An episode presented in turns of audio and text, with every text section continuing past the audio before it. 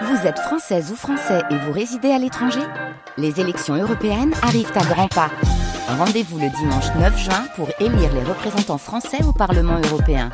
Ou le samedi 8 juin si vous résidez sur le continent américain ou dans les Caraïbes. Bon vote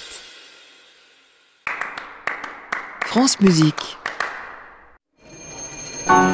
Poser, pointer, plier, pas de monter en tournant, pour deux jambes sautées, le tour de promenade, dessus, dessus, et pas de rond pour deux jambes sautées, tour de promenade, une quatrième. Danser, Chanter. France Musique, 7 minutes à l'Opéra de Paris. Charlotte Landru-Chandès.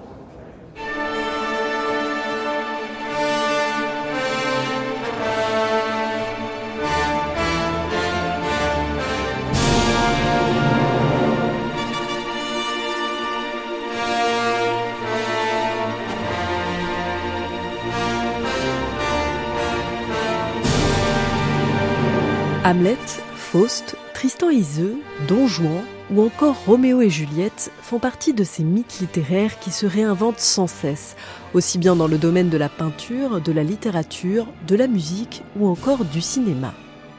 En ce qui concerne Roméo et Juliette, l'œuvre a été déclinée maintes et maintes fois avec toujours autant de succès. On a en tête le film Roméo plus Juliette de Baz Luhrmann avec Leonardo DiCaprio, peut-être aussi le Roméo et Juliette de Franco Zeffirelli, plus sûrement le West Side Story de Robert Wise et Jérôme Robbins, porté par la musique de Leonard Bernstein.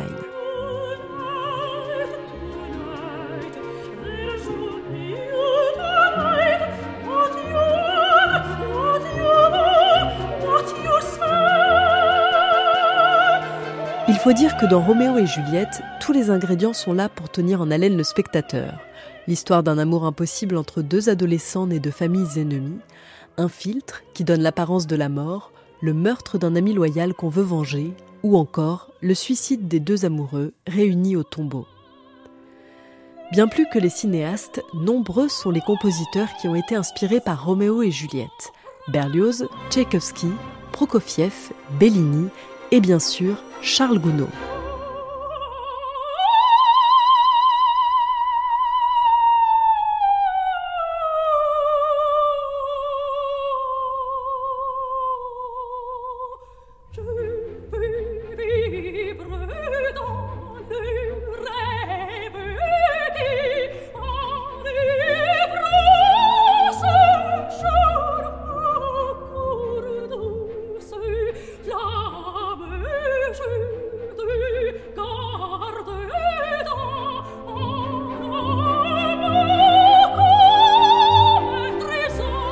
En 1867, Gounod triomphe avec son opéra Roméo et Juliette.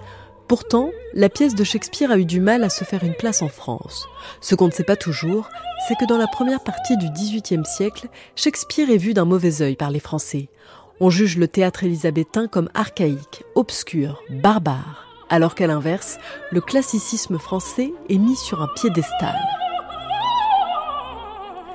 Les premières traductions de Roméo et Juliette par Laplace et Le Tourneur vont épurer le texte, le déblayant des insultes, des images baroques ou grivoises.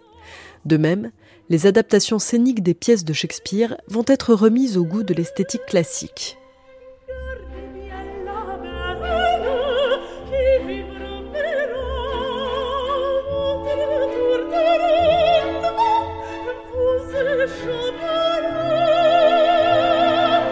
La tendance s'inverse dans les années 1820.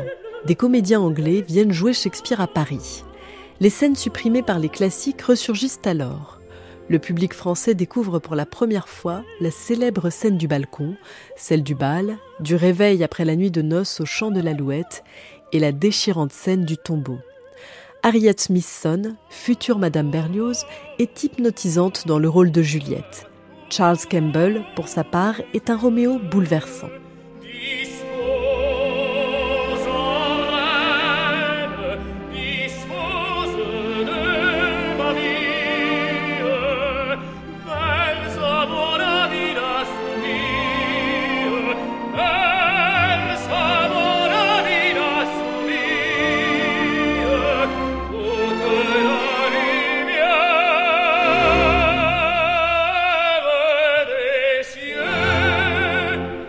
La pièce de Shakespeare, et par extension l'opéra de Gounod, déborde d'oxymore, figure de style qui consiste à mêler les opposés.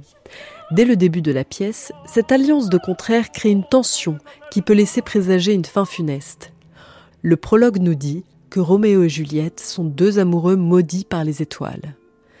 La forme de la pièce elle-même peut être vue comme un oxymore, d'abord comique, avec une première partie légère.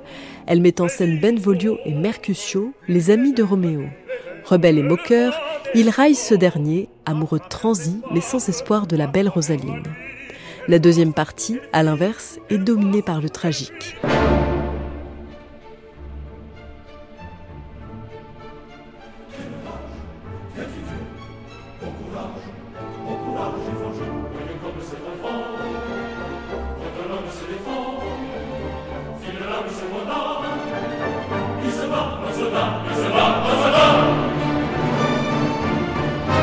L'opéra de Gounod remporte un immense succès l'année de sa création, en 1867. Il est aussitôt représenté à Londres, Milan, Bruxelles, New York et atteint sa centième représentation dès l'année suivante. Gounod est à l'apogée de sa carrière. Il devient une véritable star. Tout le monde chante ses mélodies et imite son style. Gounod marquera les générations suivantes de compositeurs, en particulier grâce à son art du duo d'amour. Massenet, mais aussi Debussy, s'en souviendront dans leurs opéras respectifs.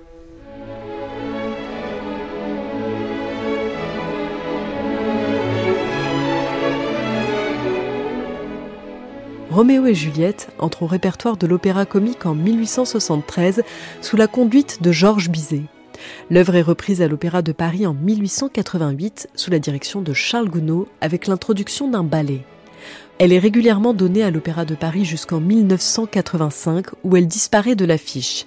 Roméo et Juliette fait son retour en 2023 pour la première fois sur la scène de l'Opéra Bastille dans une mise en scène signée Thomas Joly.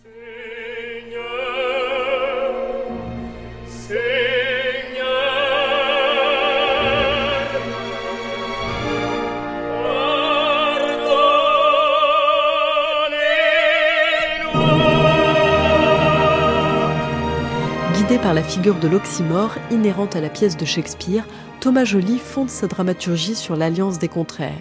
Dès le lever de rideau, une image saisissante avec une transposition de l'escalier monumental du Palais Garnier sur la scène de l'Opéra Bastille.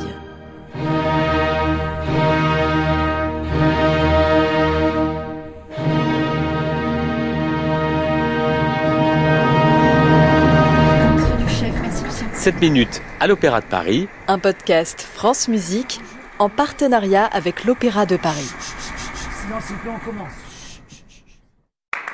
À réécouter sur francemusique.fr.